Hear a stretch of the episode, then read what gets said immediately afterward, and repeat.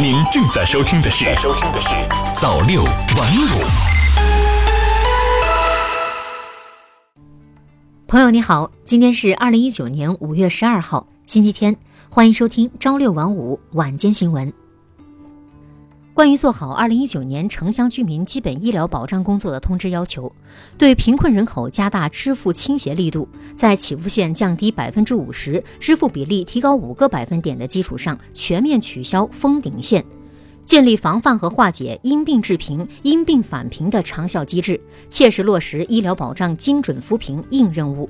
二零一九年底前，实现城镇居民医保和新农合两项制度并轨运行。向统一的居民医保制度过渡。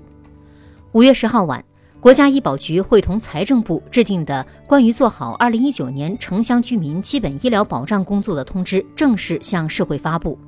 通知提出，稳步提升待遇保障水平，大病保险政策范围内报销比例由百分之五十提高至百分之六十。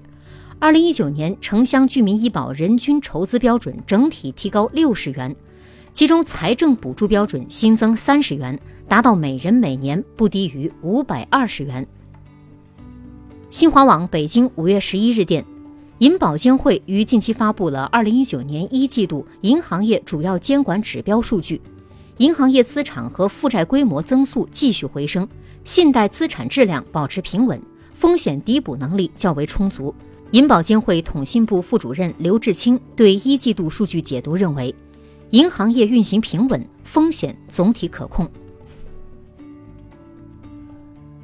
在北京，东来顺、全聚德等老字号餐馆人声鼎沸；在上海，朱家角古镇、枫泾古镇等传统文化民俗景点游人如织；在苏州，购买小吃袜底酥的游客排成了长龙。五一小长假，全国各地消费市场供需两旺，交出了亮丽的成绩单。北京市商务部门重点监测的六十家零售餐饮企业，四天实现了销售额三十二点二亿元，同比增长六点五。上海市共接待游客一千五百万人次，全市纳入假日监测统计的一百六十一家主要旅游景点，累计接待游客五百六十万人次，同比增长百分之三十三。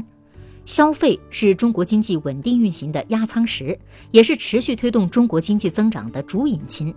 国家统计局数据显示，一季度我国社会消费品零售总额达九万七千七百九十亿元，同比增长百分之八点三。其中，三月份增长百分之八点七，增速比一到二月份加快零点五个百分点，为近半年来新高。一季度最终消费支出对经济增长的贡献率达百分之六十五点一。新华社上海五月十日电，作为北极事务的重要利益攸关方。我国将积极参与北极事务，努力为北极可持续发展贡献中国智慧和中国力量。自然资源部党组成员、国家海洋局局长王宏十号在此前开幕的北极圈论坛中国分论坛上说：“北极事务，特别是北极的气候变化、环境保护、科学研究、航道利用等问题，与北极地区人民的福祉和全人类的生存与发展密切相关。中国是北极事务的重要利益攸关方。”长期以来，始终遵循联合国宪章、联合国海洋法公约、斯匹茨卑尔根群岛条约等国际条约和一般国际法，秉持尊重、合作、共赢、可持续的基本原则，积极参与北极事务，努力为北极可持续发展贡献中国智慧和中国力量。国家互联网应急中心天津分中心透露，通过自主监测和样本交换形式。盗号神器等四十个锁屏勒索类恶意程序变种近日被发现，该类病毒通过对用户手机锁屏勒索用户付费解锁，对用户财产安全造成严重的威胁。国家互联网应急中心天津分中心安全专家介绍，这些锁屏勒索类病毒恶意行为包括强制将自身界面置顶，致使用户手机处于锁屏状态，无法正常使用；私自重置用户手机锁屏 PIN 密码。监测开机自启动广播，触发开机自启动广播后，便会启动锁屏代码。恶意程序预留联系方式，提示用户付费解锁。安全专家提醒广大手机用户不要下载这些恶意程序变种，避免手机操作系统受到不必要的安全威胁。用户在下载手机软件时，一定要通过正规的应用市场下载，切勿直接点击不安全的网页弹窗安装。对于无缘无故出现的链接或文件，尤其是陌生用户通过短信、微信等工具发送的链接或文件，不要点击或接收。手机上的重要信息，比如通讯录，需要定期的备份，并且要限制各类 App 的访问权限。同时，利用各类安全软件进行防护，对所下载的软件进行安全扫描，及时识别风险，并进行安全处理。新华社纽约五月十一日电。受国际贸易紧张局势和围绕伊朗核协议的地缘政治风险上升影响，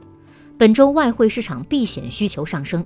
推动日元和瑞士法郎等避险货币走强，澳元等高风险货币走软，美元指数则在美国降息预期影响下小幅下跌。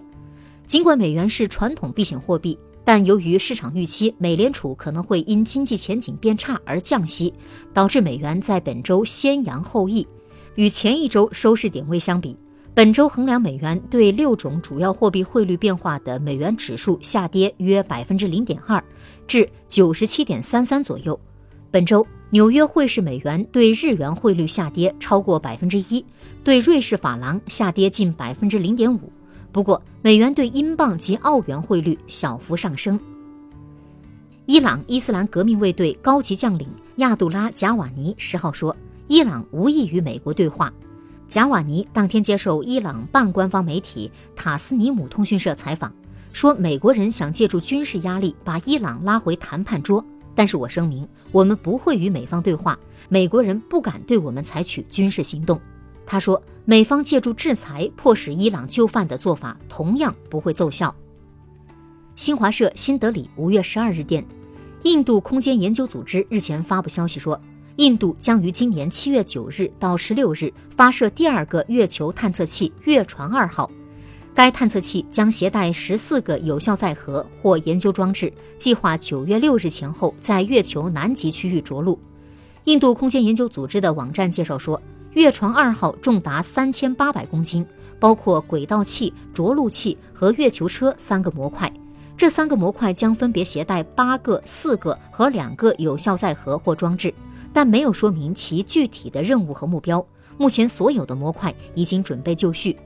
据介绍，如果月船二号按计划成功在月球南极区域着陆，印度空间研究组织将成为第一个让探测器在月球南极登陆的机构。委内瑞拉副总统塔雷克·埃尔·艾萨米十日宣布，重新开放与巴西的陆路边界和与荷兰属地阿鲁巴岛的海上边界。埃尔艾萨米十号在电视讲话中说：“我们想让那里成为和平的边界。我们得到对方确认，我方主权会得到尊重。应该由委内瑞拉人处理的事件不会遭受别人的干涉。”委内瑞拉政府二月关闭与巴西边界及哥伦比亚交界地带的三座大桥，以阻断主要来自美国的援助物资入境；关闭与北部加勒比海河属三座岛屿的海上边境，禁止船只、飞机通行。埃尔艾萨米确认，委内瑞拉与另外两座加勒比海河属岛屿伯纳尔和库拉索的边界依然关闭。巴西政府暂时没有回应。阿鲁巴岛当局在一份声明中说，不知道重新开放边界，没有收到委内瑞拉政府正式通知，认定现在开放边界不合适。好的，以上就是今天朝六晚五晚间新闻的全部内容了。感谢您的收听，咱们明天再见。